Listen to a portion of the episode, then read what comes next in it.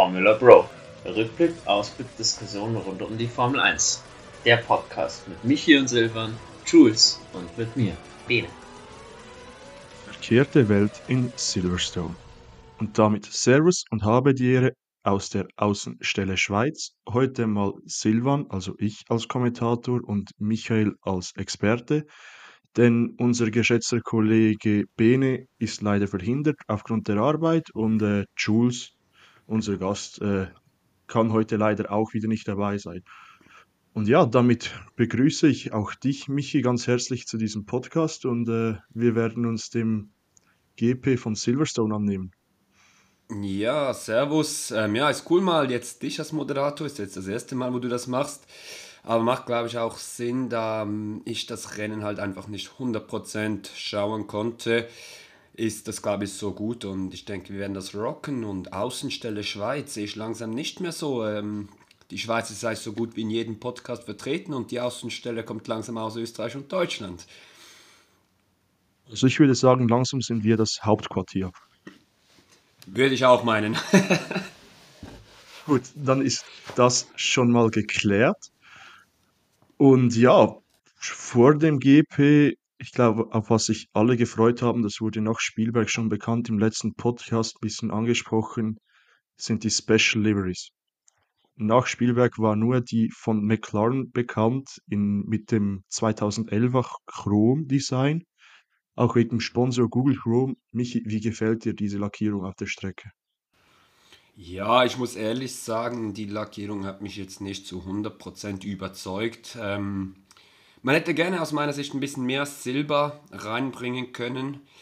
Und, aber du, eine Spe Special Livery ist immer cool, es freut mich eigentlich jedes Mal und ich würde jetzt nicht sagen, sie ist hässlich gewesen oder so, aber ein bisschen mehr Silber hätte sein können, aber da gab es Special Liveries, die definitiv schöner waren.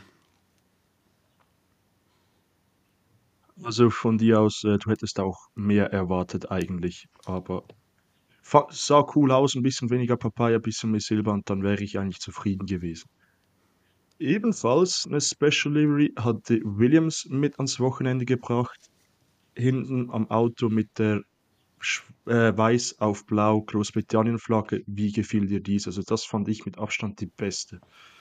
Ja, war ja auch bei unserer Instagram-Umfrage ganz klar die Nummer 1. Ähm, stimme ich dir 100% zu, die hat mir richtig gefallen mit diesem silbernen Großbritannien-Flagge. Die sah geil aus, ähm, hat ein bisschen was gegeben, auch wenn es eigentlich nicht groß was anderes war.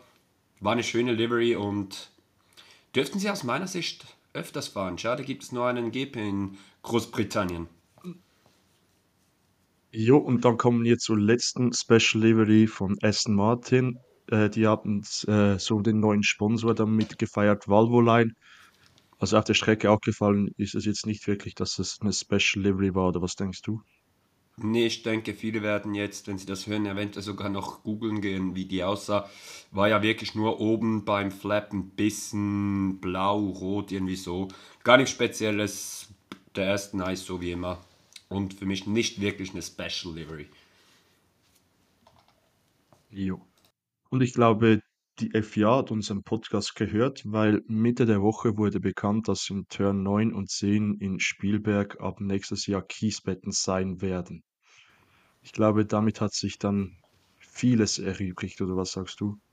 Absolut richtige Entscheidung, haben wir letzte Woche ausführlich darüber geredet. Ähm, bin ich sehr froh.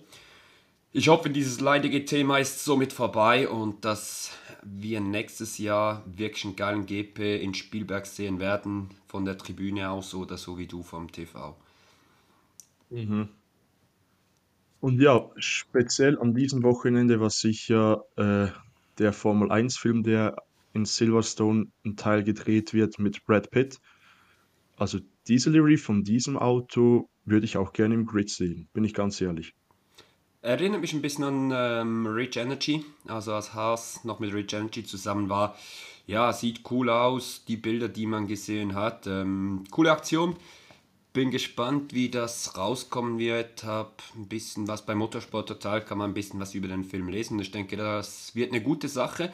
Und ich weiß nicht, ob du das gelesen hast, der Film soll trotzdem noch ins Kino kommen, bevor er auf Apple TV geht. Und das finde ich verdammt geil da im Kino zu sitzen. Und ich denke, da wird man doch den einen oder anderen Formel 1-Fan antreffen.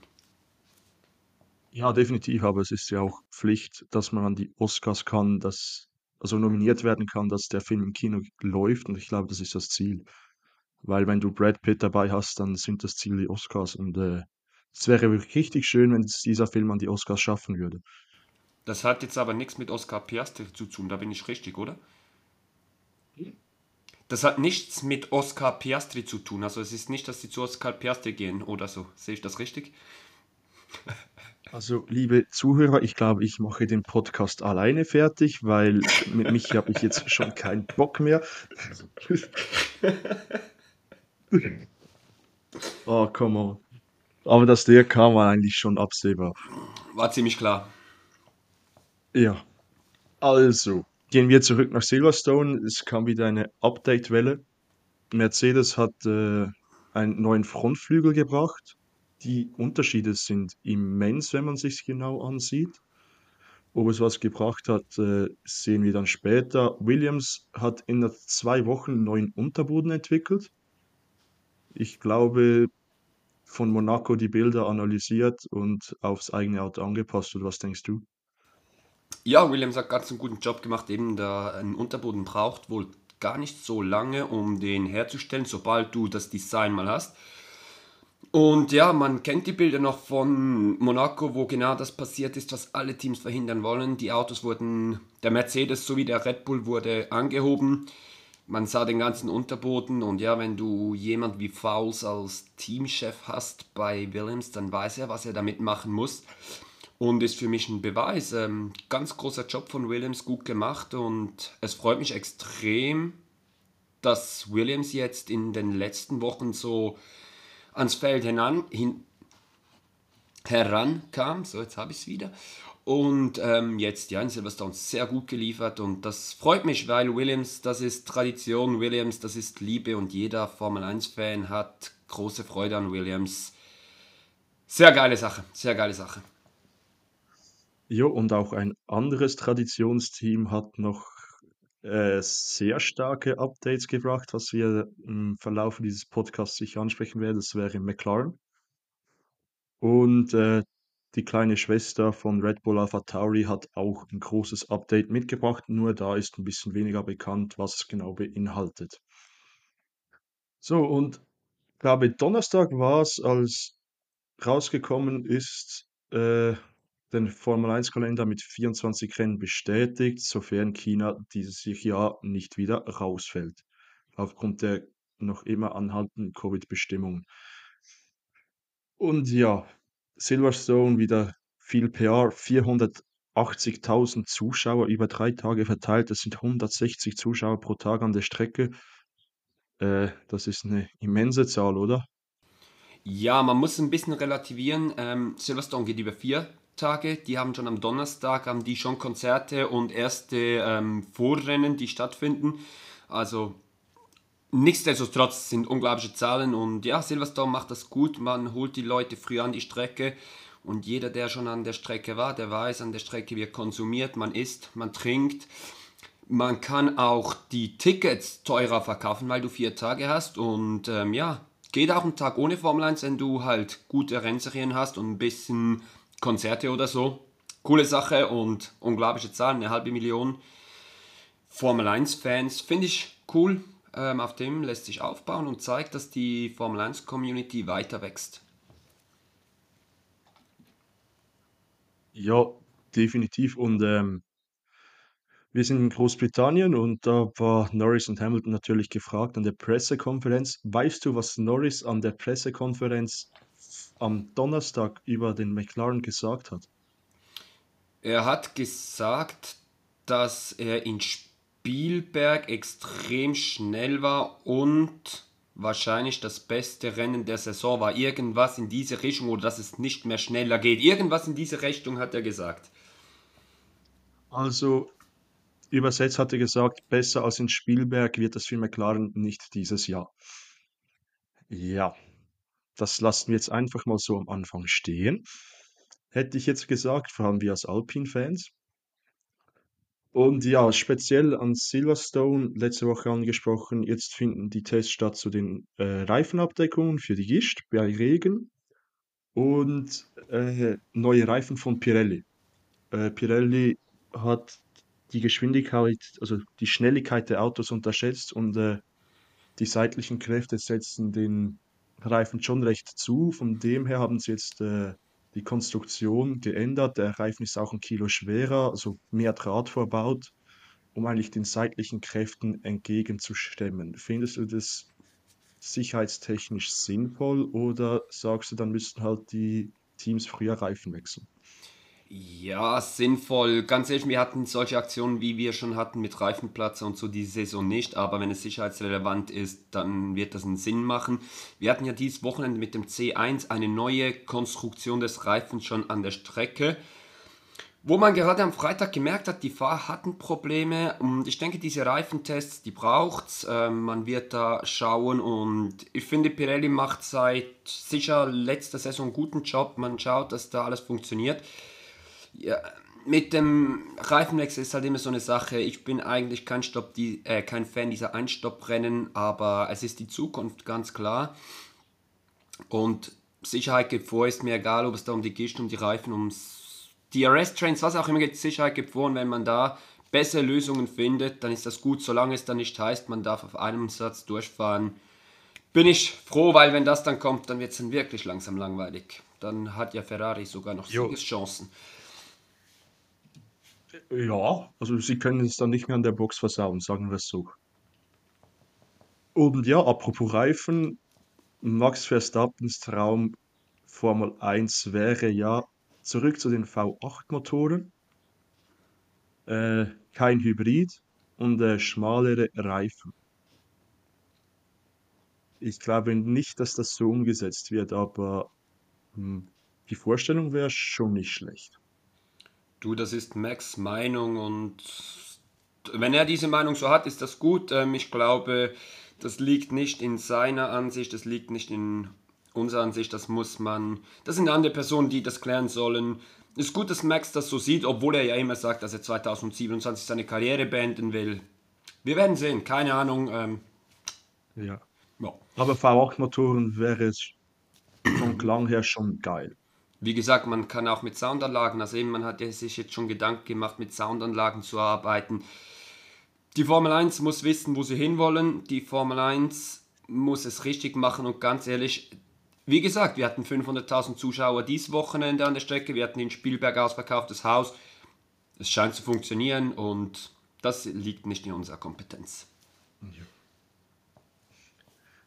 Äh, was auch nicht in unserer Kompetenz liegt, was am Wochenende so passiert ist. Und äh, damit will ich eigentlich ins Free Practice starten.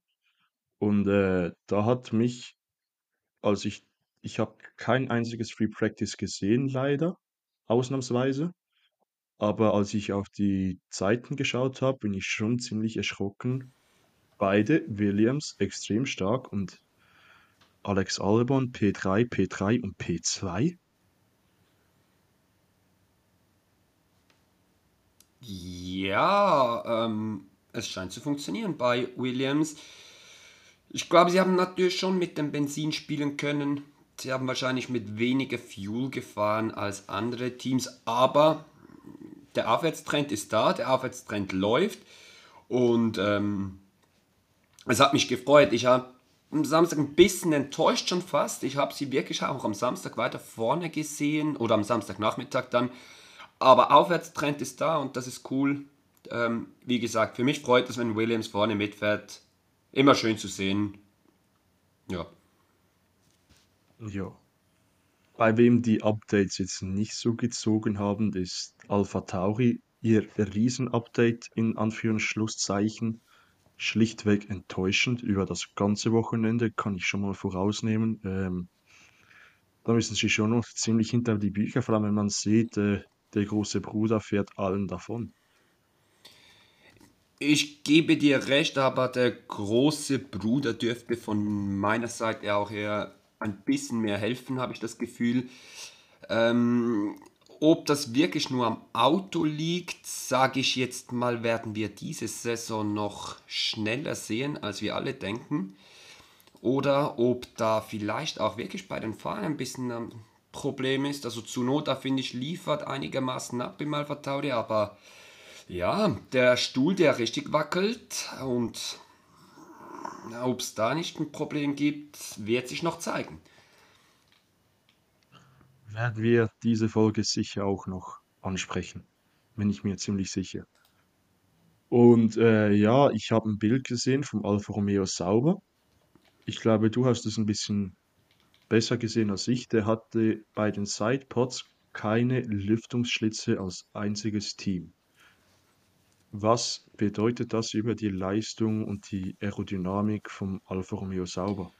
Ja, es ist ein bisschen schwer zu sagen. Alfa Romeo sauber bis jetzt die Saison unbeständig, jetzt aber auf dem Aufwärtstrend. Ich muss sagen, das Silverstone Weekend war aus meiner Sicht für Alfa Romeo gut. Man hat mit Bottas sieben Plätze gut gemacht, hatte sogar teilweise ein bisschen Pech mit dem Safety Car. Ähm, Wäre mehr drin gelegen. Ich glaube, die Kämpfen um die Punkte war für mich ein Aufwärtstrend gegenüber den letzten Rennen was das Problem ist oder was Ralf Schumacher bei Sky voran gesagt hat, ist, dass wenn man die Lüftungsschlitze so schließen kann, dass das Auto sonst extrem gut gekühlt werden muss werden. Das heißt, du hast schon so einen extrem guten Dur Luftdurchlass und wo den Motor kühlt. Und das sei aerodynamisch nicht gut. Wer weiß, vielleicht ist das auch was, was Alfa Romeo am Testen ist. Wo wir jetzt noch denken, ist negativ, aber vielleicht ist das positiv, das wissen wir nicht. Und wie gesagt, dieses Wochenende würde ich für Alfa Romeo definitiv als positiv abschließen. Man war an den Punkten dran, es hätte nicht viel gebraucht und dann wären Punkte drin gelegen. Ja, äh, so negativ, wie Ralf Schumacher das gesehen hat, glaube ich, ist das gar nicht. Also ich denke, es kann auf beide Seiten kippen, wenn sie jetzt da einen Weg gefunden haben das noch am Testen sind, dass man da ohne Lüftungsschlitze fahren kann und trotzdem vielleicht einen Performance-Boost bekommt, könnte das schon die Saison noch einige Punkte einbringen, aber es kann halt auch gerade auf die andere Seite kippen, dass das Auto wirklich aerodynamisch einfach nicht, sagen wir es mal milde, das Beste ist. Und ja, Samstagmorgen FP3 Regen. Und äh, da hat mich etwas überrascht, äh, kein Red Bull vorne auf den ersten zwei, sondern Ferrari mit Charles Leclerc vor Alex Albon. Und äh, ja, Albon drei sehr starke Trainings gezeigt und äh, Helmut Marko hat zwischen FP3 und Qualifying im Interview gesagt, äh, dass Albon leider bis Ende 2025 an Williams gebunden sei. Ich glaube, momentan mit Nick de Vries hätte er gerne die Option, Albon zurückzuholen, oder was denkst du? Ja, ist für mich eine absolut lächerliche Aussage von Dr. Helmut Marko. Sie haben Albon rausgeworfen, sie haben ihn wie Dreck behandelt, genau dasselbe, wie sie mit Gasly gemacht haben, wie sie mit Kwiat gemacht haben, wie sie mit Daniel Ricciardo gemacht haben und jetzt wieder solche Aussagen zu machen, passt ein bisschen halt ins Red Bull-Bild. Sie haben, sie werfen die Fahrer schnell raus, und wenn sie dann wieder performen, wollen sie sie wieder zurück. Das funktioniert nicht und ich glaube, für Albon ist das das Beste, dass er nicht mehr in dieser Red Bull äh, Company ist. Das beste Beweis, Frederik Westi, der gesagt hat, er fährt lieber ohne Academy und bezahlt das selber als für die Red Bull Academy zu fahren. Jetzt ist er bei der Mercedes Academy, aber ich glaube, man sieht es den jungen Fahrern an unter der Red Bull Academy. Da musst du einfach liefern und wenn du einmal nicht liefert, bist du weg. Und das hat Albon seinen Job gekostet. Ja, also du hast keine Eingewinnungszeit eigentlich. Du musst da sein und direkt liefern und sonst fliegst du. Und ja, wenn wir schon bei Samstagmittag sind, dann gehen wir gleich zum Nachmittag. Qualifying war angesagt. Also ich persönlich, du warst ja bei mir, Michi, ich habe immer wieder mal auf den Wetterradar rund um Silverstone geguckt, weil es hat noch bis kurz vor Qualifying geregnet und äh, spannende Ausgangslage wechselhafte Bedingungen, was auch dazu führte, dass gewisse Fahrer mit den Stint 1 mit den Intermediates angefangen haben. Äh, das waren die beiden Ferrari, wieder einmal Sargent, Magnussen und Hülkenberg. Aber die haben sich, glaube ich, nach der Warm-Up-Lap gingen sie wieder rein und äh, haben die Slicks, also die Softs, aufgezogen. Ja. Verwundert sich, dass beide Ferrari da drin sind oder wollten die eigentlich auf Nummer sicher gehen? Für mich absolut ein Safety-Verhalten. Mach eine Runde auf dem Intermediate, geh mal raus, wenn du siehst, hey, also eben, du hast 18 Minuten Zeit, wenn du siehst, okay, Strecke ist trocken genug, gehst du wieder rein. Kann umgekehrt passieren, du machst deine Runde und dann fängt es stärker an zu regnen und du hast sie im Intermediate noch auf gut auf Intermediate-Bedingungen gemacht und dann hat es funktioniert. Hätte mich jetzt mehr gewundert, wenn sie das zwei Minuten vor Ende gemacht hat, hätten, aber so absolut in Ordnung, kann man so machen und Safety first. Ja, bin ich eigentlich auch deiner Meinung. Und äh, wieso nicht? Verlierst ja nichts wegen einer Runde und ja. Dann immer wieder wurde von den Fahrern gemeldet, dass es ein bisschen Regen hat. Äh, wir sind wieder beim Thema Track Limits. Haben wir letzte Woche schön diskutiert. Track Limits in Turn 15, das ist die schnelle Rechtskurve, wenn mich nicht alles täuscht. Und äh, ich glaube, diese Track Limits auf den Slicks sind auch ein bisschen dem Regen geschuldet, dass die Fahrer da ein bisschen Untersteuern haben und rausrutschen. Aber im Vergleich zu Spielwerk war das überhaupt nichts. Und ja, dann 3 Minuten 11 vor Schluss rote Flagge. Magnussen hat sein Auto zwischen eben genannten Turn 15 und Turn 16 abgestellt. Oder besser gesagt, das Auto hätte keinen Bock mehr. Oder was war das Problem, Michi? Ja, es geht für die, die die Kurvennamen kennen, es geht um Stowe. Nach Stowe hat Magnussen wirklich, du hast in der Wiederholung gehört, geschaltet, bumm, Auto weg. Der Motor hat nichts mehr gemacht, das Getriebe hat auch nicht komisch geklungen, geklungen war einfach weg. Ja, ähm, wir hatten schon in Spielberg das Problem mit dem Motor von Haas. Wir werden nochmal auf den Motor von Haas kommen, also irgendwas wollte da wirklich nicht. Und ja, für Magnussen ganz, ganz bitter, der hat sowieso schon eine beschissene Saison.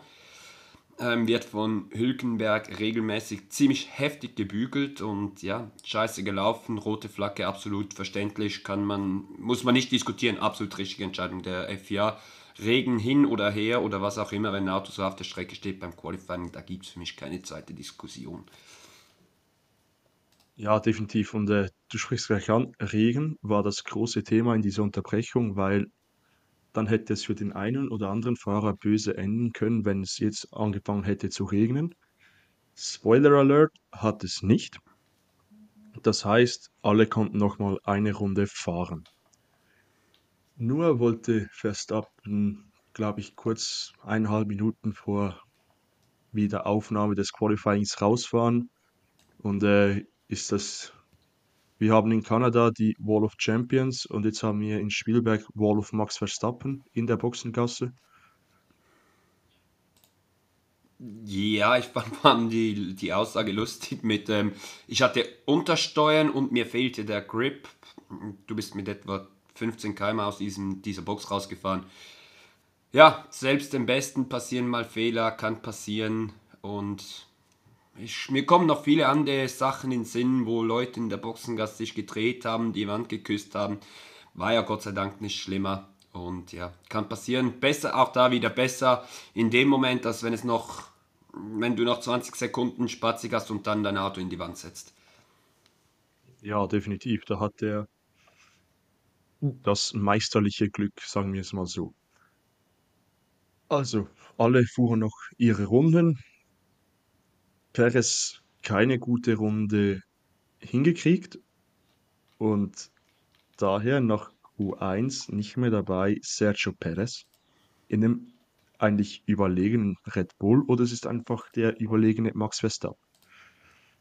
Ich glaube, es ist ein bisschen von beidem. Du hast einen Max Verstappen, der im Moment in der Form seines Lebens ist, unglaublich, was er abliefert. Und du hast einen verunsicherten Checo Perez, aber es lief vieles falsch. Man muss schon sagen, bei diesem Ausscheiden, sie haben ihn so früh rausgelassen, die Bedingungen waren schwer etc. Aber nein, darf aus meiner Sicht nicht passieren. Auch da wieder Checo Perez jetzt äh, ist das fünfte Mal in Folge, wo er das ähm, Q, wo er nicht ins Q3 kommt. Ja, mm, das ist natürlich schon nicht das, was man von ihm erwartet, aber man muss ja auch sagen, Helmut Marko hat nach dem Qualifying das Ganze ein bisschen relativiert. Willst du unseren Zuhörern verraten, was Helmut Marko genau gesagt hat? Weil wir haben da ganz gespannt zugehört. Ja, es war sehr interessant. Man hat ihn wirklich darauf angesprochen, ähm, was sie zu Perez sagen und sie haben ganz klar gesagt, wir haben niemand hinten dran, der das Cockpit von Perez übernehmen könnte. Hat mich ein bisschen verwundert. Man hätte ja Daniel Ricciardo, aber ich glaube, auch da liegt der Grund ziemlich klar, warum man Daniel Ricciardo nicht in den Red Bull setzen will, weil es an einer ganz anderen Baustelle viel, viel wichtiger ist, Daniel Ricciardo einzusetzen. Und ja, du hast keinen Fahrer, der Perez im Moment ersetzen kann. Das ist sein großes Glück, das er im Moment hat, weil wäre da bei Alpha Tauri ein Fahrer wirklich, der liefern würde, ich bin mir 100% sicher, nach der Sommerpause wäre der Platz weg von Perez. Aber ein bisschen das Glück des Tüchtigen vielleicht, wer weiß, ähm, ja, weil Daniel Ricciardo brauchen sie woanders Ja. und ja. Äh, ebenfalls nicht mehr dabei nach dem Q1 sind Yuki Tsunoda, Guan Yu Shu, Nick de Vries und Kevin Magnussen. Äh, da ist eigentlich nichts Spezielles aus meiner Sicht. Das sind so, gehören zu den Kandidaten, die im Q1 nicht überstehen. Und dann gab es wieder ein bisschen Zoff äh, im Ferrari-Lager nach Q1. Leclerc mit dem Funkspruch Net Science Net. Ähm, knallt es bald wieder bei Ferrari? Ich glaube, die, die Stimmung ist bei allen sehr angespannt, die Nerven liegen blank bei Ferrari, man ist nicht die- dort, wo man sein will. Ja, und es gibt halt dieses Gentleman Agreement, dass man vor der Hot Lap nicht überholt. Aber es ist halt nur ein Gentleman Agreement und Sainz hat das wohl anders gesehen. Überholt Leclerc und geht noch, ja, das war in eben, äh, glaube ich, Kurve 15 oder 16, also die letzten beiden Kurven überholt er ähm, Leclerc und zieht da an ihm vorbei und geht auf seine Hot Lap. Ob es das braucht oder nicht, ähm, ja, ich glaube ja, bei Ferrari liegen die Nerven definitiv blank und vielleicht war Sainz einfach auch immer noch wirklich angepisst auf dieses Spielberg-Rennen, wo man ihn nicht durchließ. Wer weiß, ja, blöde sollte nicht so sein und gerade teamintern einfach einmal mehr, dass bei Ferrari ein bisschen happert. Mhm. Und somit äh, gehen wir ins Q2 mit noch 14 Fahrern, nicht 15. Warum, Michi? Was war mit Valtteri Bottas los? Ja, Valtteri Bottas hat das endlich wie meins gut 2 geschafft, war glaube ich, wenn mich nicht austauscht, auf Platz 11 sogar vorgefahren, also hatte da gut, Ja. war gut dran. Dann kam Yellow Flag Sector 2, ähm, ja, und dann stand Bottas da, man hat gemerkt sofort Teamradio, wo er gesagt hat, irgendwas mit dem Auto funktioniert nicht. Nachträglich rausgekommen, zu wenig Sprit an Bord. Ob das der Grund ist für P11, klar, du bist wieder ein Kilo leichter, aber darf nicht passieren. Äh, einmal mehr eine Katastrophe, die so nicht passieren darf. Wenn Alfa Romeo Sauber schuld ist daran, das weiß man noch nicht genau. Oder ob der Motor irgendwas war, keine Ahnung. Auf jeden Fall zu wenig Sprit an Bord, Auto ausgerollt, disqualifiziert und damit Startplatz 20. Schade war es um eigentlich einen sehr guten Startplatz für äh, das Team von Alfa Romeo, aber ja, dann standen wir halt nur mit 14 Fahrern ins Q2 und endlich drückt die Sonne ein bisschen raus und da wusste man ja, jetzt wird der Track Runde für Runde, Sekunde für Sekunde schneller.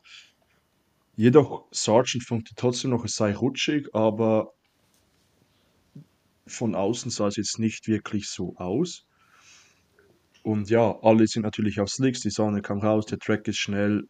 Beide McLaren wieder verdammt stark. Also da wusste man ja, die Red Bull, also zu dem Zeitpunkt noch Max Verstappen, der muss schon einen raushauen, wenn er die sechste oder siebte Pole hintereinander haben will. Ja, ja, ich glaube, Max Verstappen weiß, wann er was machen muss. Ähm, man hat bei Red Bull schon ein bisschen gezittert, kommt man ins richtige Fenster, wird es klappen. Also man hatte wirklich zwischenzeitlich Angst, dass auch Verstappen im Q2 hängen bleibt. War dann nicht so kritisch, wie es geklungen hat. Ähm, ja, hat ihm ja gut gereicht. Ich glaube, Red Bull und Verstappen wissen schon, was sie tun müssen. Definitiv, sonst hätten sie nicht so eine Serie. Zu dieser kommen wir auch noch äh, im Verlauf dieser Aufnahme. Und ja, sonst das Q2 eigentlich wenig äh, geboten in dem Sinne, was ansprechen werden. Jeder hat seine Runden gefahren.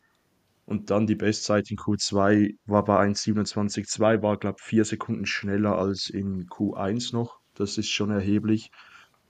Und erwischt hat es dabei äh, Nico Hülkenberg. Schade, der hatte schon deutlich bessere Qualifyings. Lance Stroll wird wieder mal von äh, Fernando Alonso gebügelt. Ein Alpin draußen finde ich schade, weil ich hätte gedacht, Spielberg liebt Alpin viel besser. Logan Sargent im Williams auf P14.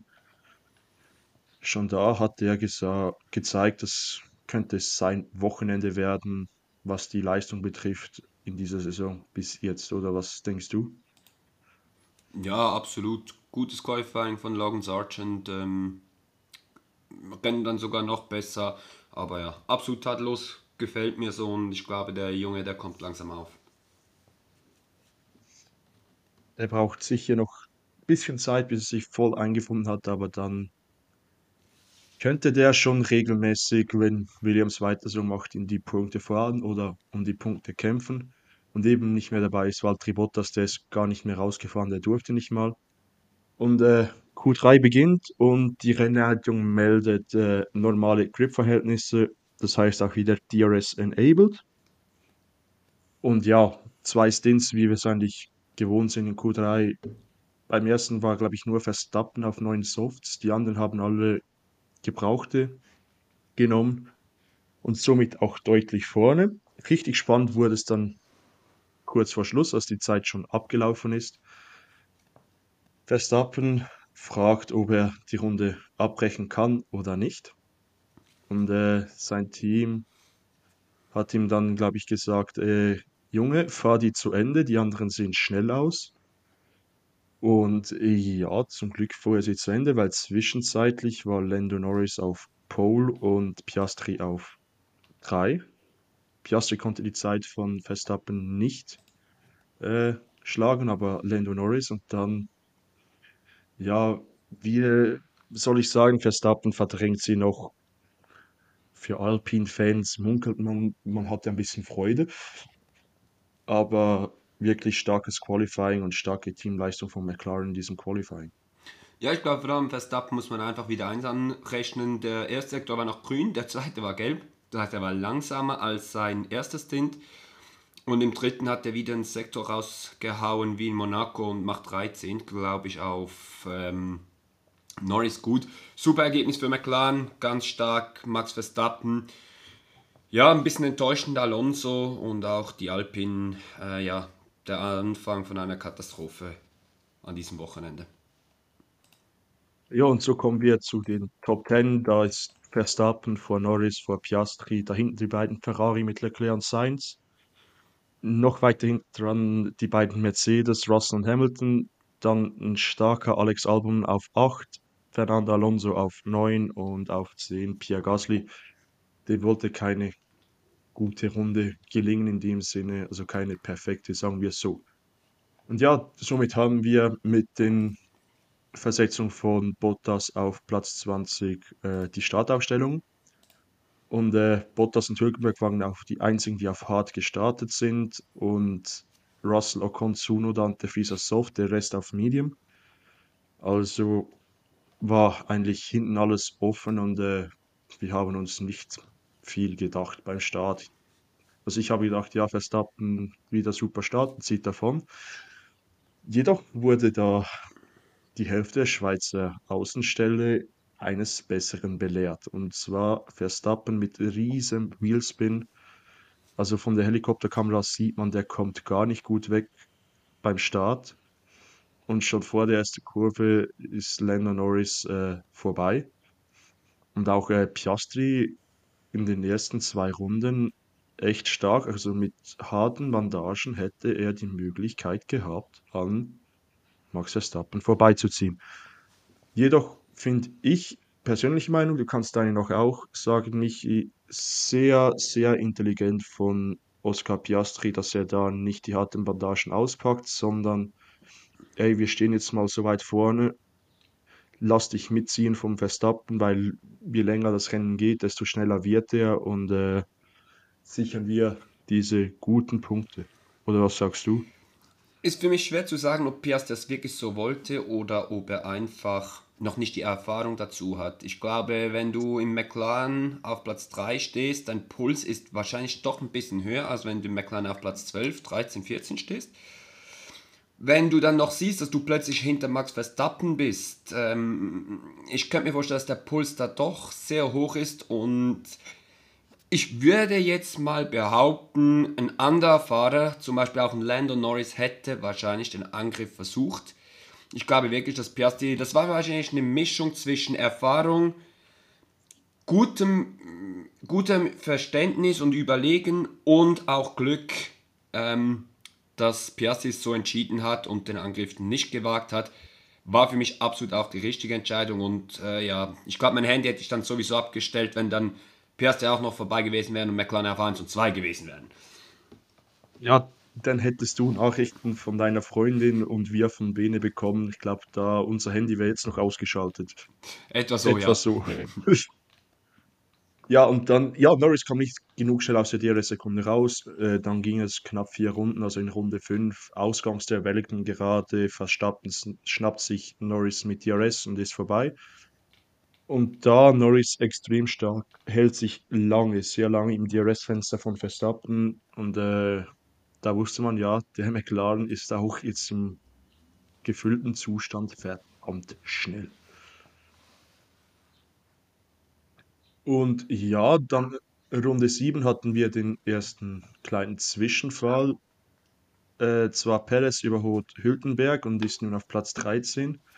Und klar, für mich ist es auch ein Rennunfall, aber ich glaube, Hülkenberg könnte da sich ein bisschen intelligenter anstellen, dass er das nicht die Endplatte von seinen Frontflügel zerstört. Ja, ist vielleicht eben das halt wieder das, wo ich mir immer wieder denke, macht es Sinn, gegen einen Perez zu kämpfen? Du weißt im Haas, du wirst ihn nicht besiegen. Das geht nicht. Du kannst das Haasfahrer nicht Perez bezwingen im Red Bull. Und das ist immer das, wo ich mir immer wieder sage, hey, das Rennen wird nicht in Kurve 1 gewonnen und es wird auch nicht in der ersten 10 Runden gewonnen. Es geht um die Länge des Rennens, du musst konstant sein. Und ja, Hülkenberg hat sein Rennen dort schon versaut, muss an die Box, Frontwing Damage, Frontwing Change, Rennen gelaufen und das, weil er gegen Perez gefightet hat. Naja, über Sinn und Unsinn von so einer Aktion lässt sich fragen, aber ich gehe auch nicht davon aus, dass Günther Steiner jetzt wirklich große Lobeshymne hatte zu dieser Aktion von Hülkenberg. Ja, erschwerend kommt dazu, er ist schon mit den harten Reifen gestartet, also wusste er eigentlich, er muss einen langen Stint am Anfang machen. Und ja, Lobeshymnen gibt es dafür sicher nicht. Allgemein waren es eigentlich äh, sehr windige Bedingungen jetzt im Silverstone. Äh, ich glaube, Runde 14 kam mal die Information, durchschnittlich 20 km/h Wind aus dem Südwesten. Das bedeutete Rückenwind auf die Zielgeraden, Gegenwind, was ist die Hangar Strait? Ist die Gegengerade, wenn mich Ja. nicht alles täuscht. Und äh, sonst eigentlich sehr viel Seitenwind. Das hat auch äh, Verstappen gemeldet, dass sein Auto auf seine Seite zieht. Wurde dann aber vom Team schnell beruhigt, ja, das ist der Wind. Äh, beruhige dich. Und dann in Runde 10 kam Ocon an die Box. Und ich dachte mir, Jungs, was macht ihr? Und ja, plötzlich sieht man, es steht so gefühlt vier Leute bereit. Ja, musste das Auto abstellen. Später im Rennen stellte sich heraus, es gab ein Leck im Hydrauliksystem. Gebrauchtes Wochenende für Ocon. Oder was sagst du? Nicht nur für Ocon, es ist für das ganze Alpin-Team ein Katastrophenwochenende. Es hat im Qualifying begonnen mit einem Fehler von Ocon, ja, wo nicht passieren darf. Saut sich so seine schnelle Runde, kommt nicht ins Q3. Hydraulik, ähm, ja, kommt wieder die Zuverlässigkeit von Alpine dazu. Und ja, das ist eben, wie schon vorhin gesagt, es ist ein Beginn der Katastrophe im Qualifying und es geht einfach immer weiter und endet für mich in einem Desaster für das französische Team. Definitiv. Äh, die nächsten paar Runden passiert nicht viel. Verstappen kann sich von den beiden McLaren absetzen. Jedoch sind diese schneller als Mercedes, Aston und Ferrari. Hat mich sehr verwundert. Und ja, dann immer wieder, ja, wir sehen Regen, aber die Teams beruhigen, ja, die ziehen an der Strecke vorbei und so. Dann Norris hatte, glaube ich, kurz mal das Gefühl, er sitzt im Ferrari, als er nach Plan A gefragt wird. Und Plan A, ein Stop, jetzt nach dem Rennen für mich ziemlich deutlich. Da dachte ich mir, was meint ihr mit Plan A? Aber ja, gehen wir so weiter und dann äh, Runde 15 meldet Verstappen schon wieder leichten Nieselregen. Aber Dad Joke, tut mir leid, bei den Temperaturen ist das ein sprichwörtlichen Tropfen auf dem heißen Stein. Gebe ich dir recht. Und, ähm, ja, mit ja, dem kannst du, du kannst dein Team ein bisschen, eben, du kannst die anderen Teams mit dem ein bisschen verwirren. Verstappen hat gemerkt, er zieht vorne nicht locker weg und kann gehen. Und mit solchen Aussagen bringst du immer Feuer ins Spiel. Die anderen Teams überlegen sich, hey, ist wirklich Regen? Fangen an zu kommunizieren mit ihren Fahren. Und eben, du musst denken, es kann schon sein, es braucht zwei, drei Tropfen auf dem Visier und du wirst unsicher. Es ist ganz klar, klar, wirst du unsicher, du bist auf Soft. Und wenn da nur schon zwei, drei Tropfen auf dem Visier hast, oder vielleicht schwitzt du ja auch, kann auch sein, dann kommt schon Unsicherheit rein. Ja, definitiv. Und vielleicht provozierst du ja so ein bisschen eine Unkonzentriertheit bei den anderen Teams und Fahrern, was dir unter Umständen helfen kann.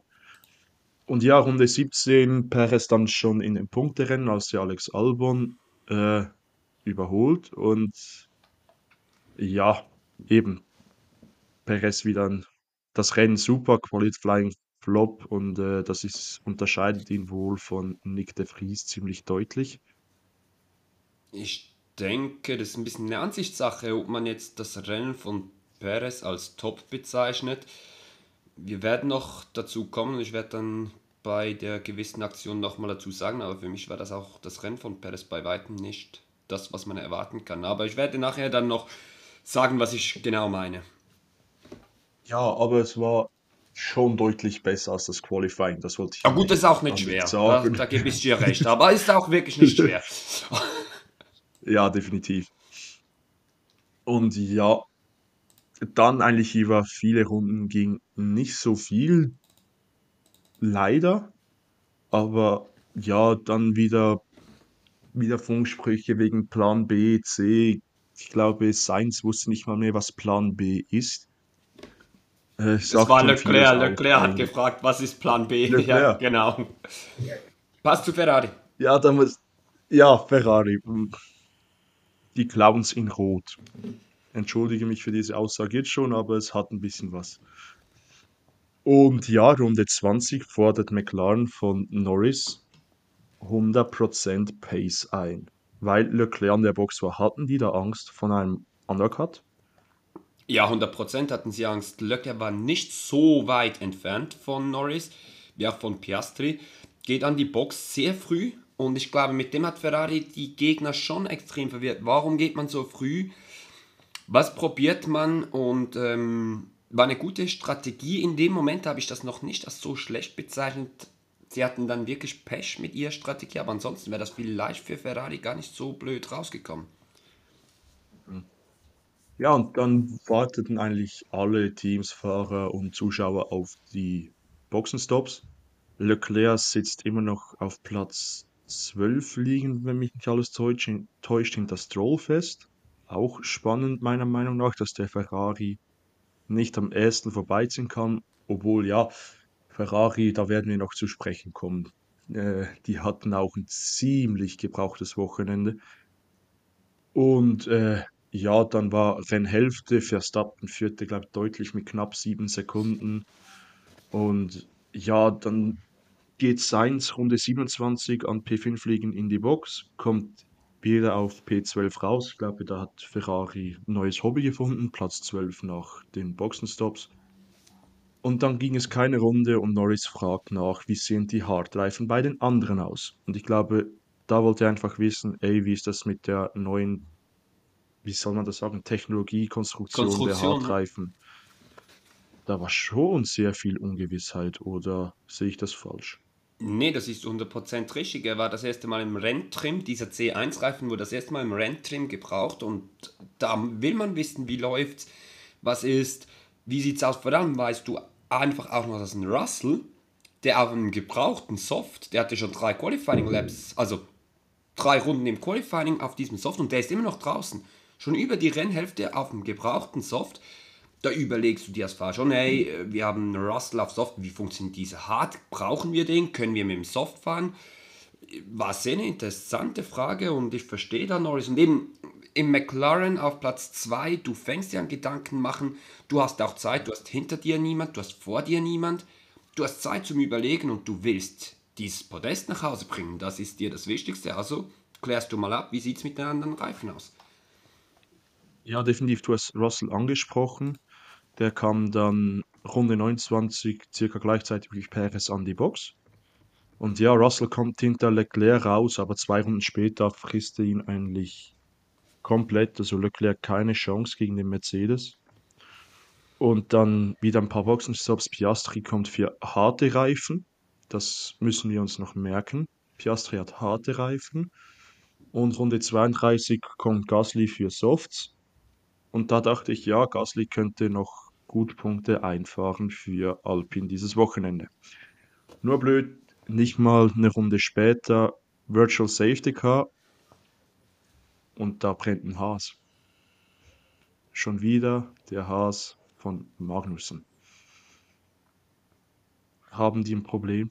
Ein richtiges Problem, was die anderen Ferrari Engine Teams eigentlich so weniger haben? Ja, man muss sich bei Haas Gedanken machen, wenn du im, an zwei Wochenenden dreimal Motorschaden hast und dreimal ausscheidest, dann musst du dir Gedanken machen, irgendwo hat Haas ein großes Problem und jetzt geht es nicht mehr nur um die Reifen, jetzt haben sie auch noch Probleme mit ihrem Motor oder mit dem Ferrari-Motor, aber ich gebe dir ganz recht, das ist natürlich schon interessant, die anderen Ferrari-betriebenen Autos haben keine Probleme, weder Alpha noch Ferrari selber. Und bei Haas will es nicht, aber ich gehe davon aus, dass jetzt auch bei Ferrari und Alfa Sauber langsam Gedanken aufkommen, hey, haben wir da ein Problem mit dem Motor? Was ist das Problem? Und da muss jetzt ganz, ganz schnell eine Lösung hin. Wo liegt das Problem, dass die anderen Teams auch wissen, hey, ist es am Motor? Oder hat Haas irgendein Kühlungsproblem oder was auch immer? Ja, definitiv. Also die Alarmglocken schillern. Entschuldigung. Und durch das VSC und das äh, Safety Car danach, ja, kamen natürlich die Boxenstops, die äh, noch gemacht werden mussten. Und da schrillen die Alarmglocken auch bei den beiden McLaren, weil Verstappen auf Soft, da wussten sie ja, da wird mit den harten Reifen, Norris hat nämlich auch auf hart gewechselt, wird nichts zu machen sein. Und ja, hinter Norris folgen dann Hamilton und Alonso auf Soft. Äh, Piastri ist auch noch auf Hard auf Platz 4 liegend. Äh, Russell auf Medium und dann Sainz auf dem Hard. Also alle Mischungen in den Top 6 vertreten war für mich extrem spannend. Wie wird sich wer verhalten und äh, ja, wir sollten auch nicht ganz enttäuscht werden. Norris hat danach gefragt, äh, wie ist das mit der Reifenwahl überlegt haben, weil seinem Funkspruch zufolge war er nicht ganz glücklich. Oder war da einfach schon so viel Adrenalin, ey, ich kann ein Podium im McLaren holen dieses Jahr? Oder was denkst du? Ja, ich glaube, wenn du auf harten Reifen bist und hinter dir ist Mercedes, Ferrari, Aston Martin, äh, auf weichen Reifen, da siehst du das Podest davonfliegen, ganz klar.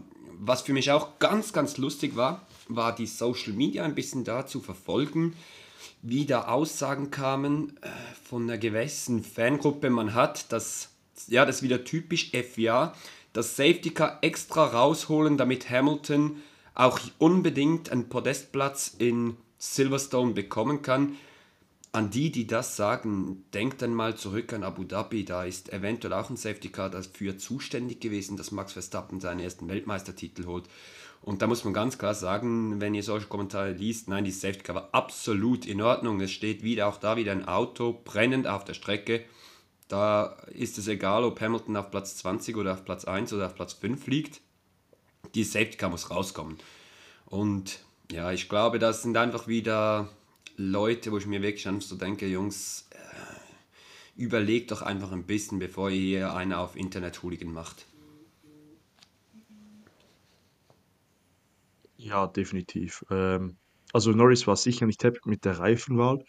Runde 37 stoppt Sul zum dritten Mal, aber spielt momentan aus Schweizer Sicht leider keine Rolle, weil sowieso weit weg von den Punkten.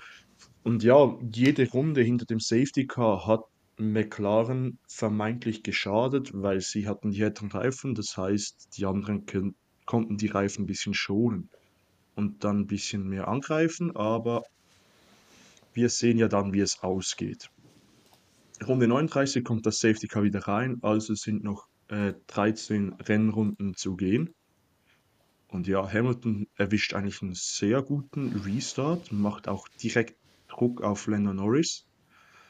Aber da muss ich sagen, Norris, Chapeau, auch wenn du im McLaren sitzt und ich Alpine-Fan bist, sehr sauber und sehr gut verteidigt. Oder hast du da eine andere Meinung? Nee, 100%. Für mich war ganz klar, Hamilton wird Norris noch in Runde 1 sowas von fressen und wird sowas von locker wegziehen.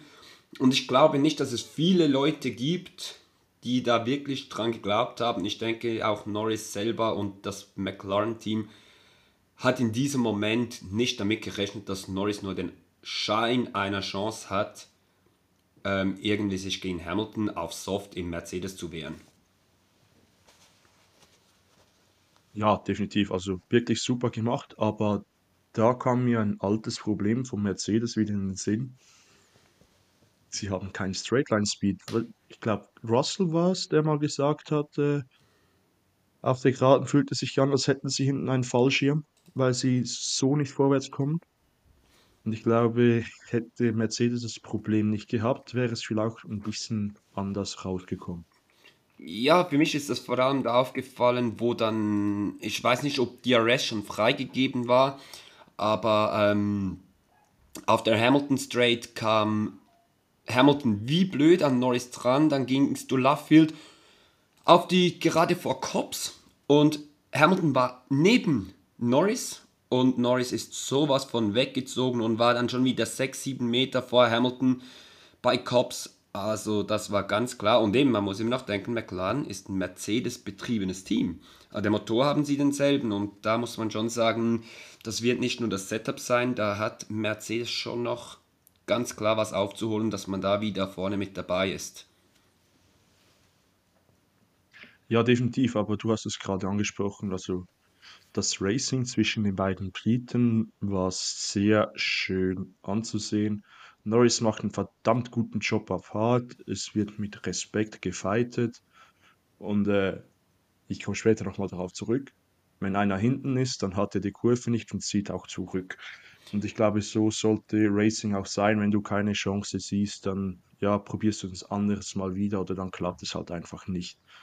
Ja, vor allem hat Zach Brown eine ja, extrem coole, sorry, schnell, Zach Brown hat eine extrem coole Aussage ja. gemacht. Er hat gesagt ähm, zu dem Duell, man sieht einfach, wie fair die beiden miteinander fighten und Hamilton ist und bleibt einer der fairsten Fahrer, die es gibt und alle, die was anderes behaupten, die verstehen nichts von Rennsport. Und das, da stimme ich ihm sowas von zu. Es gab diesen Crash zwischen Verstappen und Hamilton im Cops Corner 2021. War scheiße, die Schuld bis heute nicht 100% geklärt, aber es zeigt einfach, die beiden Typen, die haben so viel Respekt voneinander, hat man dann auch später auf dem Podium und alles gesehen. Also sehr, sehr gut gefahren und ich will eigentlich, auf was ich auch noch schnell kommen will, dass zu Perez genau, war mir noch wichtig, dieses Safety Car. Man hat gesagt, oder wie du vorher gesagt hast, Perez hat im Rennen gut geliefert. Er kam auch auf einer guten Position ins Ziel. aber auch er hat vom Safety Car extrem profitiert, weil das ganze Feld kam zusammen. Und ja, er startete dann, glaube ich, von Platz 9 aus, wo es dann wieder losging. Und ich glaube, das hat Perez schon noch mal sehr in die Karten gespielt. Ansonsten glaube ich, wäre es sogar für Punkte schwer geworden, da er nicht mehr die frischesten Reifen von allen hatte. Ja. Und äh, dann in Runde 41 wird das DRS wieder freigeschaltet.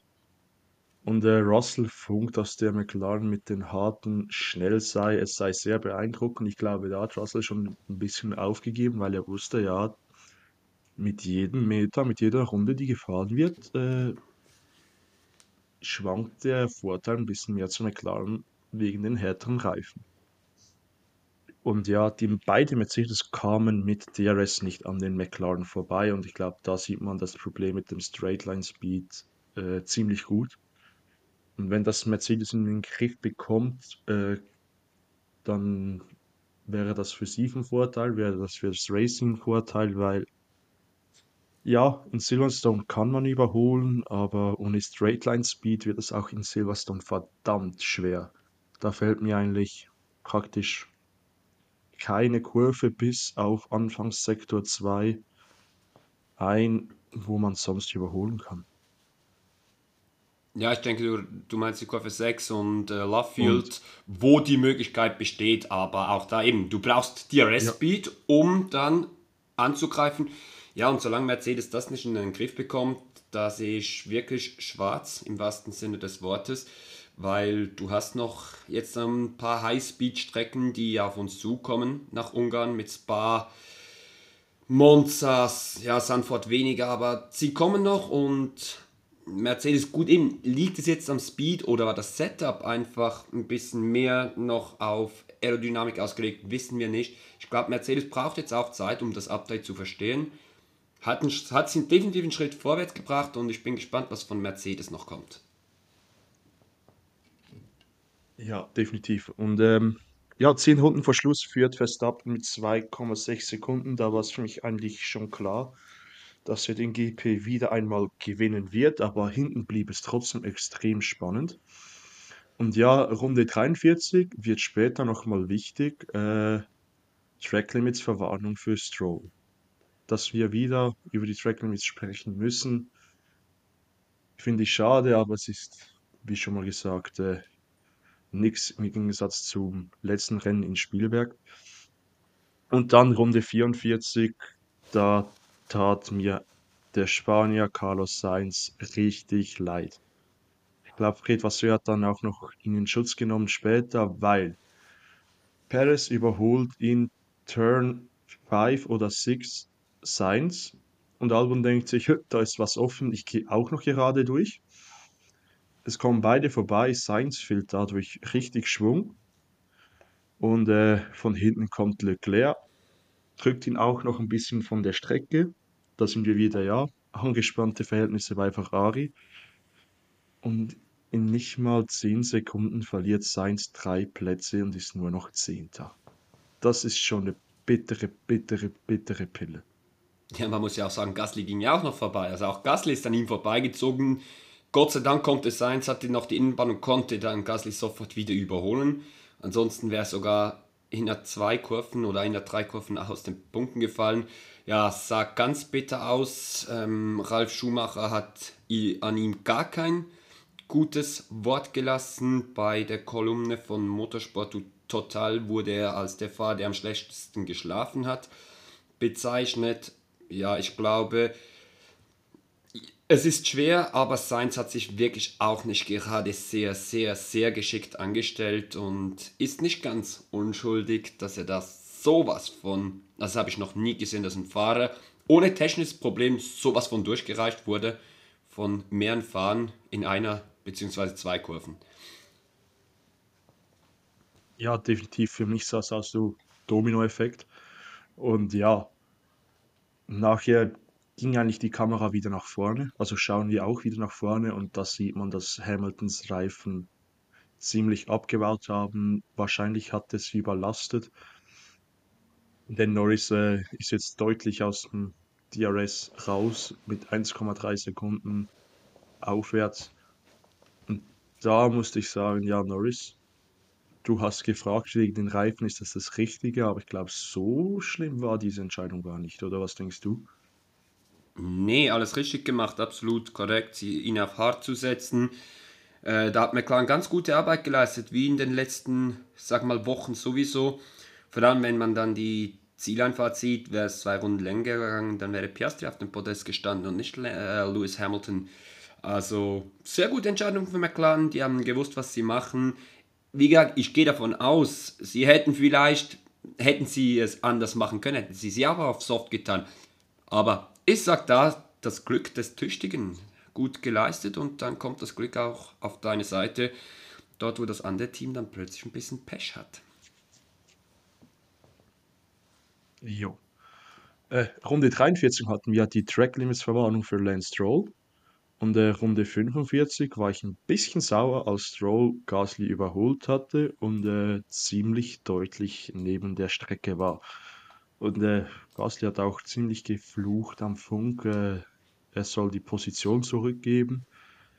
Also für mich war das klar, leaving the track and gaining an advantage, oder was äh, Gibt es da eine andere Meinung deiner Meinung nach? Nein, aus meiner Sicht ganz klar nicht. Und das hat jetzt überhaupt nicht mit Alpin-Fan oder so zu tun.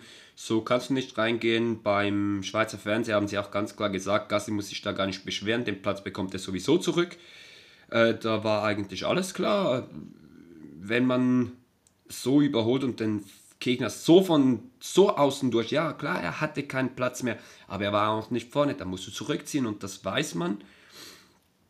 Und für mich war ganz klar, der Platz wird er sofort wieder zurückbekommen, bis dann plötzlich oben Race Director kam und da eine ganz interessante Nachricht stand.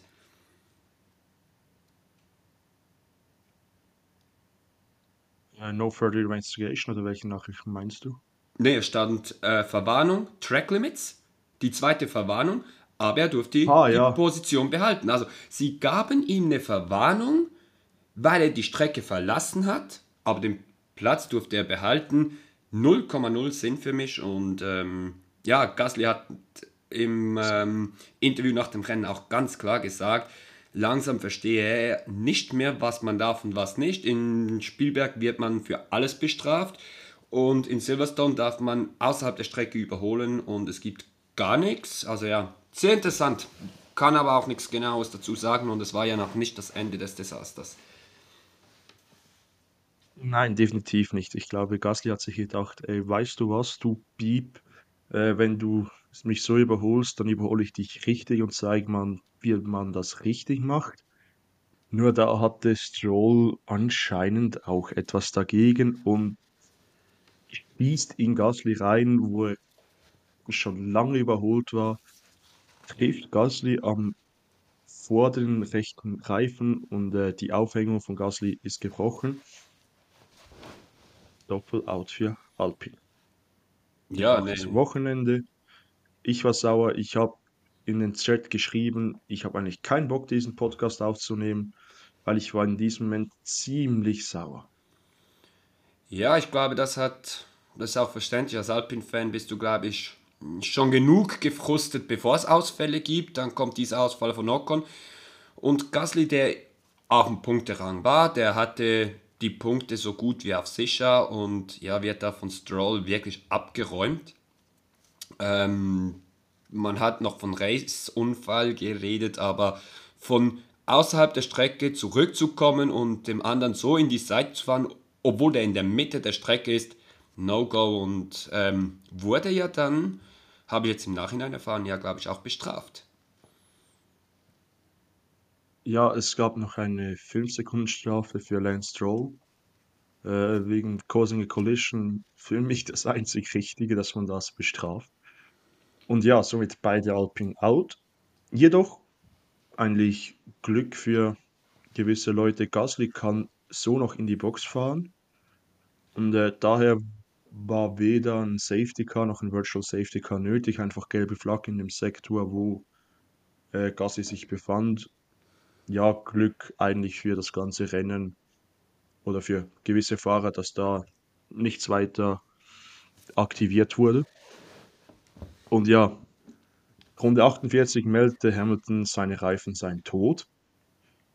Ich glaube, der wollte Platz 2 zu viel und hat die Reifen über beansprucht, oder was sagst du? Ja, kann auch sein, dass der Soft wirklich langsam durch war. Eben, er hat natürlich gepusht, er hat alles gegeben. Man kennt Lewis Hamilton. Lewis Hamilton ist wie Max Verstappen aus meiner Sicht. Da gibt es kein, ich verwalte jetzt noch meine Reifen, sondern du willst diesen Platz haben. Und das ist für mich ein Racer. Und da verstehe ich halt auch die Kritik, die jetzt vor dem Silverstone GP auch ein bisschen an den Reifen aufkamen, dass man zu viel auf die Reifen schauen muss und deshalb nicht voll pushen kann. Und diese Kritik, die finde ich richtig. Ich fände das extrem cool, wenn man da was machen könnte, dass die Fahrer nicht mehr also dass sie mehr fighten und weniger Reifen schonen müssen, weil es nimmt dem Racing halt einfach ein bisschen die Spannung. Wenn du denkst, hey, ich wäre eigentlich schneller, ich könnte eigentlich überholen, aber ich kann nicht, weil ich meine Reifen schonen muss. Und ah, da wäre schon geil, wenn man da ein bisschen was machen könnte, dass diese Fahrer noch ein bisschen mehr ans Limit gehen müssten und nicht Reifenflüster sein müssten. Ähm, eigentlich ziemlich simpler Trick, geh mit einer Reifenmischung tiefer, also besser gesagt höher, das heißt mit weichen Reifen ins Wochenende, dann müssten sie eh zwei Stops machen. Die Mehrheit und dann pushen sie auch mehr, um das Maximum rauszuholen. Oder bist du gegen diesen Vorschlag? Ja, jetzt halt gerade Silverstone brauchst du, glaube ich, den C1 schon dabei zu haben, weil die Strecke frisst Reifen.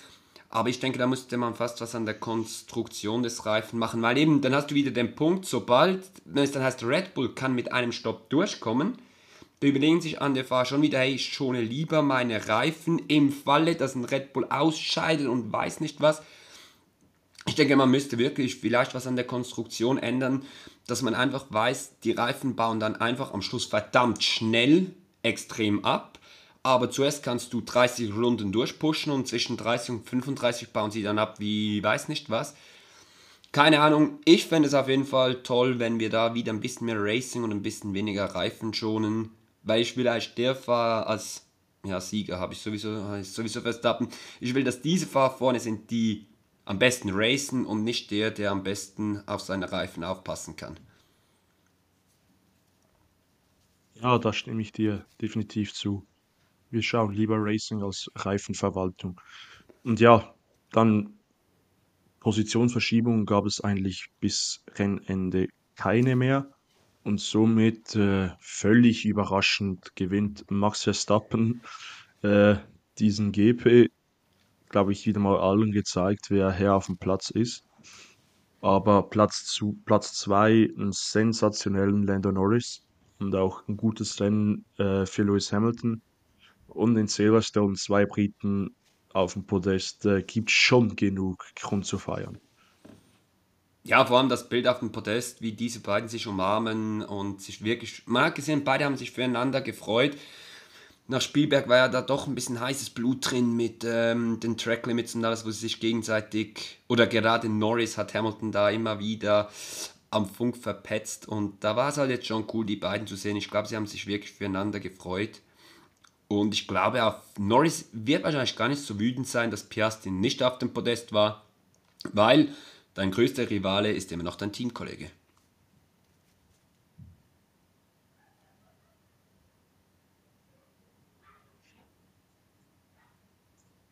Jetzt habe ich dich kurz nicht mehr gehört. Ich funke jetzt einfach rein, weil ich denke, du bist fertig.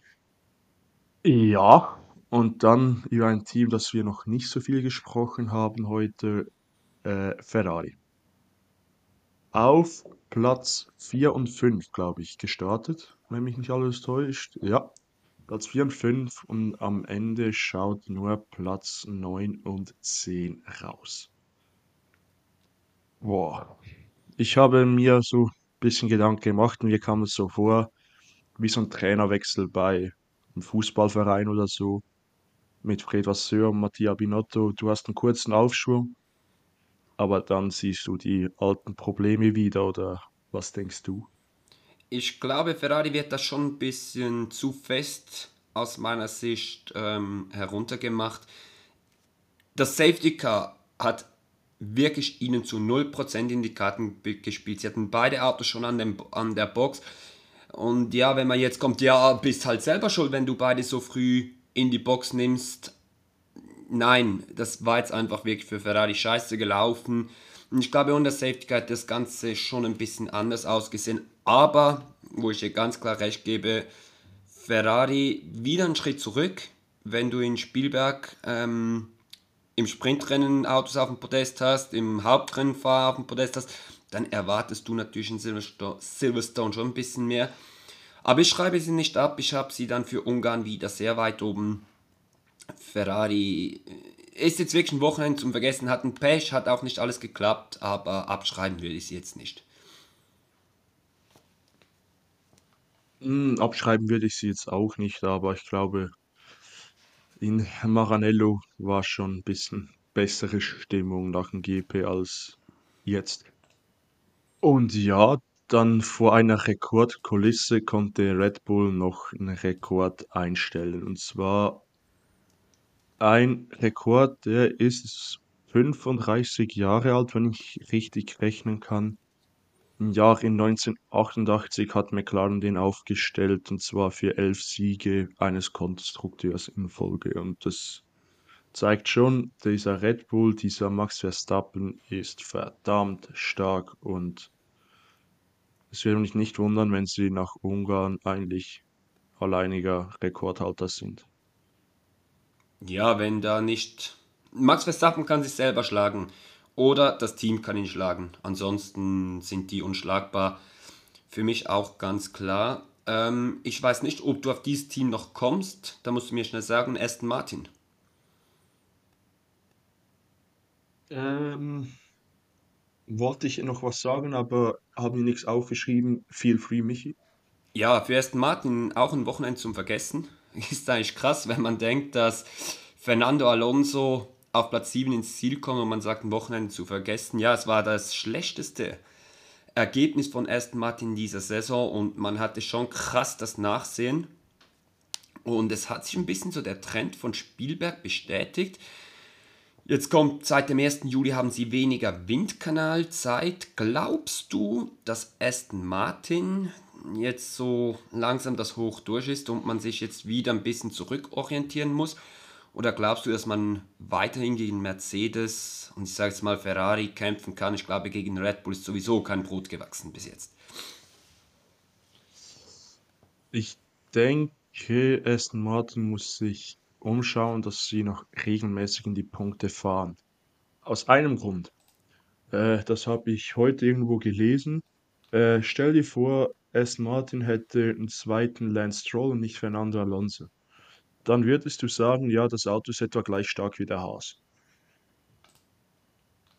Und das musste ich sagen, als ich das gehört oder gelesen habe, ja, so falsch ist diese Aussage gar nicht, weil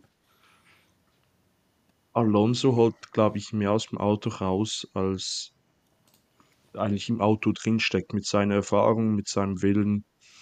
Und äh, ja, der Wille zeigte sich ja auch nach dem GP-Test nach Spielberg direkt nicht nach Hause, sondern in die Fabrik geflogen, um am Auto zu arbeiten. Also das zeigt für mich, ja, Aston Martin hat Probleme, die äh, Fernando Alonso ausbügeln kann, aber viele andere Fahrer nicht. Also ich denke, ich gebe dir recht mit Alonso top. Die Aussage mit Haas finde ich jetzt schon ein bisschen krass, weil wenn man denkt, man hat Hülkenberg mit 9 Punkten und man hat Magnussen mit 2 Punkten und Stroll hat doch 44 Punkte, also viermal mehr. Alonso holt mehr aus dem Auto raus, als drin ist, aber trotzdem würde ich sagen, so schlimm sieht es jetzt schon auch nicht aus. Aber ich stimme dir zu, ich würde mal sagen, die wären irgendwo McLaren, Alpine, Aston Martin rum. Also schon unglaublich, was Alonso aus diesem Auto rausholt. Aber ich gehe auch davon aus, dass man sich eventuell ein bisschen zurücknehmen muss oder es kommt ein Update und plötzlich ist man wieder vorne mit dabei. Aber die Windkanalzeit, ich glaube, die wird ihnen schon noch zusetzen und bin gespannt auf Aston Martin in den nächsten Rennen. Ja, also dort hinten bleibt spannend, abgesehen von Max Verstappen eigentlich. Und ja, somit kommen wir eigentlich zum Endergebnis von Silverstone. Verstappen, wie schon gesagt, gewinnt von Norris und Hamilton auf Platz 4. Super Rennen von Oscar Piastri. Ähm, wenn man doch zurückdenkt in Spielberg, haben wir noch ein bisschen gelacht. Klar hat er nicht der neue McLaren in dem Sinne, aber ja, wir haben noch gesagt, ja, schön, ist er nicht im Alpin, bin ich schon froh. Und jetzt denke ich, ja, der Junge hat es trotzdem drauf. Der brauchte vielleicht jetzt einfach seine Zeit und ein Erfolgserlebnis, das ihn gepusht hat. Und hinter ihm der zweite Mercedes mit Russell, danach Perez, Alonso, Albon auf 8. Auch ein sehr starkes Rennen von ihm. Dann die beiden Ferrari und jetzt einer, der mich dieses, Woche, dieses Wochenende verdammt überrascht hat. Unser Amerikaner Logan Sargent. War mit Abstand sein bestes Rennwochenende, oder bist du da anderer Meinung? Ich würde jetzt sogar sagen, das zweite in Folge, also auch Spielberg war auch Elfter, absolut gut, auch jetzt wieder gut. Der Typ kommt, habe ich dir, glaube ich, heute Mittag schon gesagt. Ich glaube wirklich, da, die Punkte, die sind nah, er wird die holen und eben, es gibt auch immer noch Leute, die jetzt, auch heute Abend wieder auf Social Media gesehen, ja, Logan Sargent mit Nick de Vries vergleichen. Nein, Logan Sargent liefert für mich definitiv besser ab, ist sehr konstant, fehlerfrei und vor allem sehe ich bei ihm eine Aufwärtstendenz. Und ähm, für mich macht er einen guten Job bis jetzt. Und wenn dann jetzt in den nächsten Rennen vielleicht dann mal auch die ersten Punkte kommen, dann ist dann die Diskussion abgeschlossen, ist Logan Sargent Formel 1 tauglich oder nicht. Vor allem, man muss auch sagen, wenn ich das Resultat schaue, ähm, liegen da nur sechs Sekunden zwischen ihm und Albon. Also absolut in Ordnung. Dass, wenn Dr. Helmut Markus sagt, schade, er hat Albon noch einen Vertrag bis 2025 und du verlierst das Logan Sargent in deiner Rookie-Saison 6 Sekunden auf ihn, dann hast du vieles richtig gemacht. Definitiv. Hinter Sargent dann der erste Alfa Romeo Sauber mit Valtteri Bottas, da hinten noch Hülkenberg, Stroll mit seiner 5-Sekunden-Strafe von Platz 11 auf Platz 14 gerutscht. Äh, dann Guan Yushu, Yuki Tsunoda, ein wieder mal sehr enttäuschender Nick de Vries und dann die drei, die out waren mit Gasly, Magnussen und Ocon. Nick de Vries wackelt. Wir ja, haben es vor dem Qualifying angesprochen, wir sind auch im Rennen. Wackelt er oder ist das schon in Stein gemeißelt, dass er in Sandford, seinem Heim-GP, nicht mehr fahren wird? Also Ralf Schumacher ist sich schon sehr sicher, dass das in Stein gemeißelt ist. Und auch wenn man Dr. Helmut Marko vor dem Rennen haben sie ihn gefragt zu den Reifentests mit Ricciardo und dann hat er wirklich lachend, er hatte richtig gelacht und hat gesagt, ja, und ähm, dann haben sie gefragt, ja, wird er Nick de Vries ersetzen? Und er mit einem riesen Lächeln, das kann ich jetzt noch nicht sagen und das ist für mich Antwort genug. Ähm, ich bin mir sehr, sehr sicher, dass, klar habe ich jetzt auch schon bei Perez gesagt, aber das hat sich jetzt ein bisschen geändert, aber Nick de Vries wird nach der Sommerpause wohl, sofern jetzt die Tests von Ricciardo laufen, durch Daniel Ricciardo ersetzt. Und ich bin ehrlich, ich bin nicht traurig darum, ähm, dieses Lachen wieder zu sehen. Und sehr, sehr gespannt, was dann Dan Rick im Alpha Tauri liefern kann. Und ja, ich sage es jetzt wirklich schon, was er liefern wird, weil ich mir sehr, sehr sicher bin, das wird bald kommen werdet ihr bei uns auf Instagram sehen. Folgt uns. Also ich freue mich jetzt schon wie ein Kind auf den Honey Badger, weil der hat im Paddock so eine Ausstrahlung, das habe ich noch nie gesehen und durch und durch sympathisch der Mensch. Und ja, dann haben wir auch schon meine nächsten Notiz abgearbeitet, Ricciardo statt der Fries. Und ja, wenn Piastri hat noch im Post-Race-Interview etwas Spannendes gesagt. Äh, er freue sich, dass er über Platz 4 enttäuscht ist. Das ist zwischen den Zeilen gelesen eine Kampfansage. Oder was sagst du? Ich habe nicht das Gefühl, dass es eine Kampfansage ist. Ich glaube, es geht eher darum, dass ihn die Strategie ein bisschen im Stich gelassen hat, dass dieses Safety Car ihm wirklich nicht in die Karten gespielt hat, weil, ja, ich würde jetzt mal behaupten, ohne Safety Car hat Piastri diesen dritten Platz geholt. Ob es um Kampfansage geht oder einfach auch um die Enttäuschung. Es muss halt schon bitter sein. Du weißt, eigentlich hätte ich diesen dritten Platz geholt, wenn dieses scheiß Safety Car nicht gekommen wäre. Aber so ist der Sport. Mal profitierst du, mal verlierst du. Und trotzdem für Piastri, hey, Platz 4, ganz große Leistung. Und Zach Brown hat gesagt, er soll sich keine Sorgen machen, seine Podestplätze werden noch kommen. Und da bin ich mir auch sicher. Ja. Und jetzt schauen wir, glaube ich, in 14 Tagen knapp ist der Ungarn GP. Und äh, ja, schauen ein bisschen nach Budapest. Äh, ich gehe davon aus, der Red Bull wird in Ungarn wieder unschlagbar sein. Äh, ich glaube, dass der Abstand wieder ein bisschen mehr sein wird als jetzt dieses Wochenende in Spiel, äh, in Silverstone, tut mir leid. Aber wenn McLaren diesen Aufschwung mitnehmen kann, dann sind sie sicher Mitbewerber um Podest. Oder denkst du, dass Mercedes da noch ein Wörtchen mitredet und sagt, na, ihr beide dieses Mal nicht, das ist jetzt unser Wochenende? Sehr, sehr schwer zu sagen. Du hattest diese Saison Alpine im Aufwind, plötzlich Podestplatz in Monaco, hattest das Gefühl, ah, jetzt kommt was, dann ging sie wieder zurück. Du hattest erst Martin im Aufschwung, ging wieder runter. Du hattest Ferrari immer wieder oben, wieder unten. Du hattest Mercedes immer wieder um. Also, ich kann mir auch vorstellen, dass es plötzlich in Ungarn gar keine Punkte für McLaren gibt. Auch das ist möglich. Ich finde es extrem schwer zu sagen. Was für mich ganz klar ist, ist, ähm, dass Alpine sich jetzt ganz große Gedanken machen muss, dass man sich jetzt echt mal überlegen muss, hey, was machen wir eigentlich? Wie kann es sein, dass Aston, Martin, äh, dass Aston Martin Anfangssaison so an uns vorbeizieht? Jetzt kommt McLaren und feiert ein Riesenwochenende und überholt uns sowas von krass. Die haben 30 Punkte gemacht dieses Wochenende und Alpine 0. Und da musst du dir jetzt Gedanken machen, weil die Formel 1 steht nicht still. Kein Team steht still und du musst einfach aufpassen, dass dann nicht noch weiter nach hinten geht. Das heißt, bei Alpine musst du jetzt Gedanken machen, aber auch bei den anderen Teams. Also dieses Mittelfeld, wo ich jetzt wirklich mal sage, Ferrari, Mercedes, Aston, McLaren und Alpine vielleicht noch, wenn sie jetzt nicht so viel verloren haben, da haben wir noch verdammt viel Spannung da. Aber ich glaube ehrlich gesagt nicht, dass McLaren jetzt, dass sie jetzt jedes Wochenende um die Podestplätze kämpfen werden. Das kann ich mir fast nicht vorstellen. Ja, bei Alpin wurde heute zum Aufnahmezeitpunkt Montag äh, bekannt, äh, dass da noch ein bisschen personelle Änderungen bzw. Verschiebungen vorgenommen werden. Und zwar bekommt Ottmar Safsnauer einen neuen Vorgesetzten. Sein direkter Vorgesetzter ist nicht mehr Laurent Rossi, ähm, sondern äh, der Motorenchef von Alpine, ich glaube, der heißt Bruno Famin, wenn mich nicht alles täuscht, wo jetzt äh, Ottmar Safsnauer nach jedem Wochenende Rapport abgeben muss.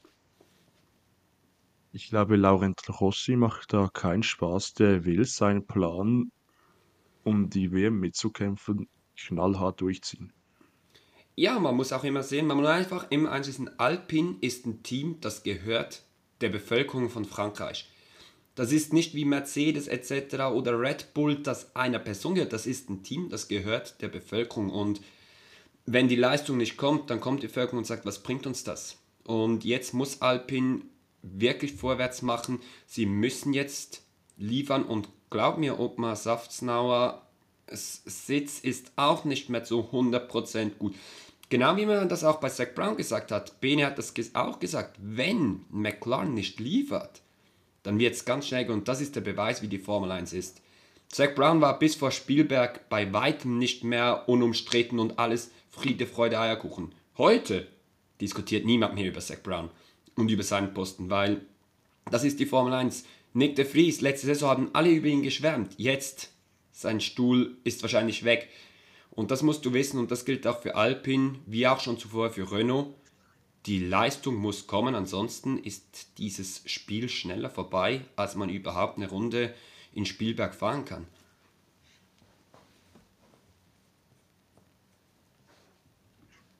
Ja, was jetzt dann auch vorbei ist, äh, leider, ist äh, diese Folge aus der Schweizer Außenstelle beziehungsweise neu dem Hauptquartier. Und ja, jetzt haben wir noch ein bisschen Formalitäten zu klären. Michi, wer ist denn dein Driver of the Day? Ja, die Driver of the Day Frage ist auch dieses Wochenende extrem schwer. Wir haben Piastri top, Norris top. Hamilton sehe ich nicht als Driver of the Day, aber ich gehe ganz ehrlich, ich gehe mit Alex Albon und Logan Sargent beiden. Die beiden Williams-Piloten, die haben mich überzeugt. Ganz große Klasse. Man gibt ihnen ein Auto, was funktioniert und sie liefern beide. Ja, Logan holt sich den Punkt noch nicht, ist nahe dran, aber beide Williams-Piloten mit ganz großer Leistung und deshalb würde ich Albon und Logan da als Driver of the Day nehmen. Michi, ich weiß nicht, ob du mein Skript offen hast oder keine Ahnung, weil äh, ich habe mir drei, äh, vier Fahrer aufgeschrieben aus zwei Teams. Das sind die beiden Williams, Albon und Sargent. Und als Alpine-Fan, ja, es tut ein bisschen weh, aber völlig verdient auch Norris und Piastri. Ja, sie hatten jetzt ein starkes Auto, aber das muss man vor allem nach dem Safety Car erstmal so über die Bühne bringen. Und äh, von dem her Norris und Piastri auch für mich ein, für mich auch hätten es verdient, Driver of the Day zu werden. Ich glaube, Lando Norris wurde sogar Driver of the Day offiziell. Ich glaube, mit den vier Fahren, da gibt es dieses Wochenende kein Drumherum. Und ja, dann, was noch fehlt, äh, ist unser Tippspiel. Und äh, ich hatte ja ein bisschen einen risky Tipp mit äh, Hamilton als Sieger, Russell und dann Perez. Keine Punkte. Wie wir jetzt wissen, Bene holt mit Verstappen auf 1 und Hamilton auf 3 zwei Punkte. Und Jules und du holen einen Punkt äh, mit Verstappen auf Platz 1. Somit ergibt sich der aktuelle Stand von Bene 12, Jules 11, Michi 8 und Silvan 6.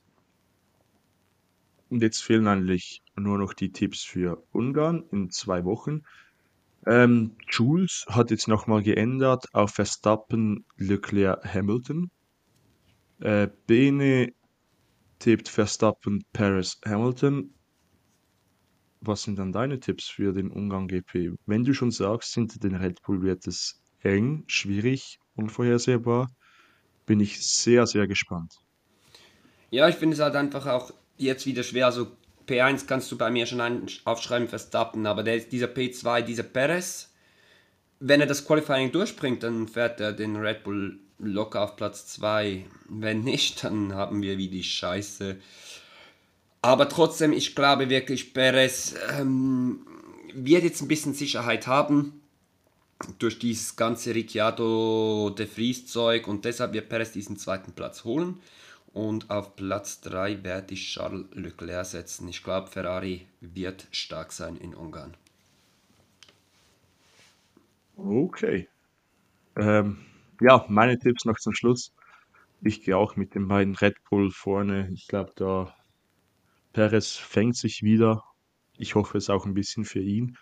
Äh, Verstappen vor Perez und äh, wir haben es angesprochen, ein Team braucht jetzt schleunigst wieder gute Resultate. Alpin, vielleicht ein bisschen die Fanbrille. Ocon hat Wut im Bauch, der wird den Platz 3 einfahren. Nehme ich. Definitiv. Und ja, somit ist diese bisschen Special-Folge von dem Moderator her auch schon wieder zu Ende. Wir sind jetzt bei knapp 90 Minuten. Michi, hat sehr Spaß gemacht, war eine bisschen andere Erfahrung für mich und äh, willst du noch irgendetwas loswerden? Nein, du hast das sehr gut gemacht, war cool mit dir, hat extrem Spaß gemacht und ja, bei 90 Minuten wird es schwer, was zu vergessen. Deshalb habe ich bei dir nichts anzufügen und ja, geh dir nicht auf die Nerven noch mit weiteren Sachen. Ja, dann lasst es uns doch wissen, wie ihr diese Folge fandet. Schreibt uns per Instagram. Ähm, Ja, und dann bleibt eigentlich nur noch eines übrig, und zwar verabschiede ich mich mit den standesgemäßen Worten Servus und habe die Ehre.